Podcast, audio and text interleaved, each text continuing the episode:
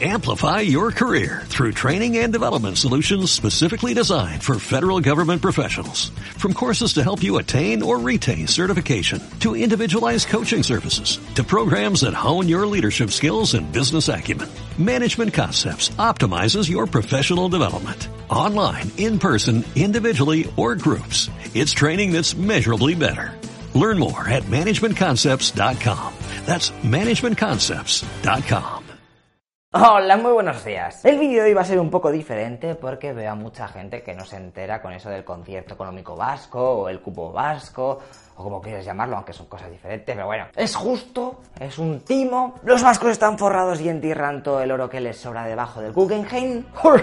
es un tema bastante peliagudo, pero como a mí ni me va ni me viene, voy a ser igual de pobre y solamente soy un personaje de ficción neutral. Voy a intentar explicarte toda la movida para que la entiendas y tú ya eliges lo que más rabia te dé. Venga, pues vamos allá, por la intro.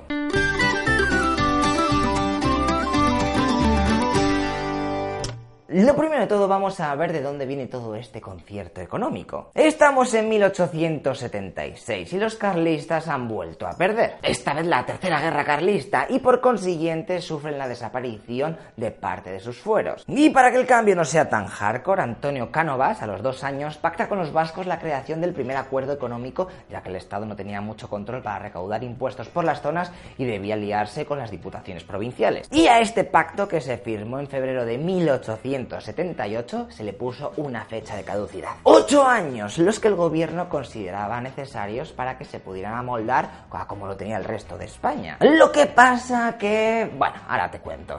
Porque muchos de vosotros no sabéis lo que es el concierto económico y creo que antes de seguir hablando de él, pues hay que entenderlo. En España lo normal es que todos los impuestos sean recaudados por el gobierno y luego este ya lo reparte entre las diferentes comunidades según él crea conveniente y necesite la zona. Ok, pues lo que hay en el País Vasco y Navarra es una especie de alquiler, para que, para que nos entendamos. Ellos, las comunidades autónomas estas, recaudan todos los impuestos y negocian con el Estado cuánto dinero tienen que pagarle por las movidas que ellos no controlan, como el ejército, los gastos del Congreso, la corona y el resto de competencias que no están transferidas. Además de un concepto de solidaridad entre las autonomías, porque hay que apoyar a las que van peor. Ok, así que imagínate, Madrid pacta la cifra y le dice al País Vasco, por ejemplo, que estos próximos cinco años, porque deben actualizarse las cifras pasado ese tiempo, aunque luego todo el mundo se hace locos y aquí nadie curra, ¿eh? para evitarse problemas, me vas a pagar dos monedas de las diez que has recaudado. Así ya estamos en paz y tú con lo que has sobrado haces lo que quieras. Incluso puedes bajar los impuestos, que aquello sea un jolgorio, lo que sea, ¿eh? Tú a mí como me pagado, tu territorio te lo organizas como quieras. Por lo tanto, estas comunidades autónomas tienen control sobre el dinero con el que van a poder contar y libertad para gastarlo en lo que quieran. Pero esto tiene un problema y una cosa buena. La cifra que debe dar cada una de estas comunidades al Estado se calcula en porcentaje sobre los gastos del Estado. Por lo que si el Estado gasta mucho y te pide el cupo, es decir, el porcentaje ese que te toca, y en tu comunidad autónoma tienes problemas y no estás recaudando una mierda, te tocará aguantarte y dispondrás de menos dinero para hacer tus cosas guays. Pero la parte positiva es que el porcentaje que debe pagar el País Vasco fue calculado en 1980, tomando en referencia el peso del PIB del Producto Interior Bruto de Euskadi sobre el total del Estado, es decir, un 6,24%. Y claro, con el paso de los años esa cifra ha ido cambiando. En vez de actualizarla cada 5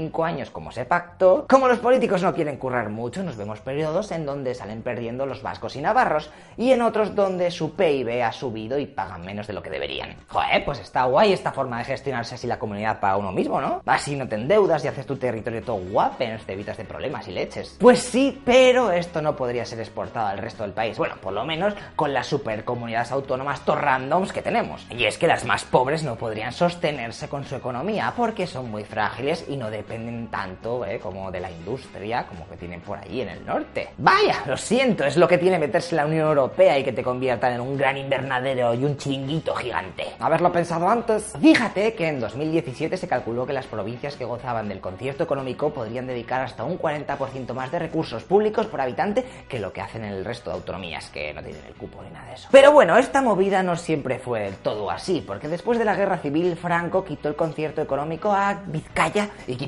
Eso sí, se lo dejó a Álava y Navarra por haber apoyado el golpe. Y así tuvieron que vivir hasta que Franco la palma, y gracias a la Constitución y al Estatuto de Autonomía del País Vasco de 1979, se vuelve a reinstaurar el concierto económico actualizado en País Vasco y Navarra. Y mira desde entonces, aquí podemos ver la gráfica del dinero que dan las tres provincias vascas al Estado por año. Aquí vemos la crisis y todo. Uno de los principales problemas de estas movidas es que todo esto se usa con fines electorales y entonces si en el Congreso de Diputados necesitas un botico, ¿eh? pues hablas con los vascos, dices, mira, te voy a hacer aquí unos chanchullicos, y tú ya me apoyas aquí los presupuestos del Estado, y otros dicen, pues, pues vale, venga, tira ahí, dale. Así que, como siempre, los políticos están en el ajo de los problemas de, de, de, la vida cotidiana. Y más o menos esto ha sido una leve pincelada de lo que sería toda la movida del concierto económico y el cupo que deben aportar al Estado. ¿Y tú qué opinas? Eh? ¿Crees que todo el país debería ser igual y tener la misma forma de financiación? ¿O por el contrario, crees que se deben de tener en cuenta todos los derechos históricos que se ha ganado cada territorio del país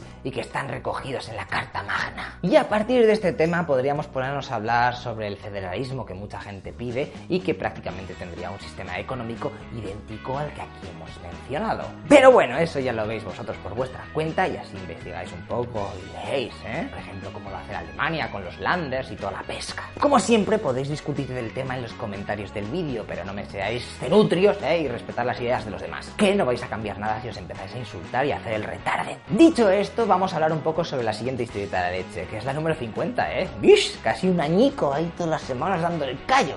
Madre, mía, cuánto tiempo de mi vida desaprovechado por veros felices la leche. Que no, que es broma. Bueno, no, pero yo me sacrifico por vosotros. Ok, pues el próximo domingo hablaremos sobre algo que ya hemos visto, pero esta vez lo vamos a explicar con más lujo de detalles. Me estoy refiriendo a Pablo Escobar y su cártel de Medellín y también luego en el siguiente hablaremos del cártel de Cali. Si no has visto el vídeo en el que hablamos de narcos y lo comparamos con las historias reales y los de la ficción de la serie de Netflix, pues lo dejo por aquí, pero es que había muchos jefazos de los narcos. Y de todos ellos, de los cabecillas, vamos a hablar en los próximos vídeos. Así que no te vayas muy lejos, que en unos días volvemos. ¡Hasta luego, loco Pixas!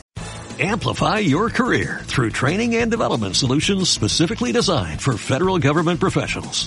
From courses to help you attain or retain certification, to individualized coaching services, to programs that hone your leadership skills and business acumen, Management Concepts optimizes your professional development. Online, in person, individually, or groups, it's training that's measurably better.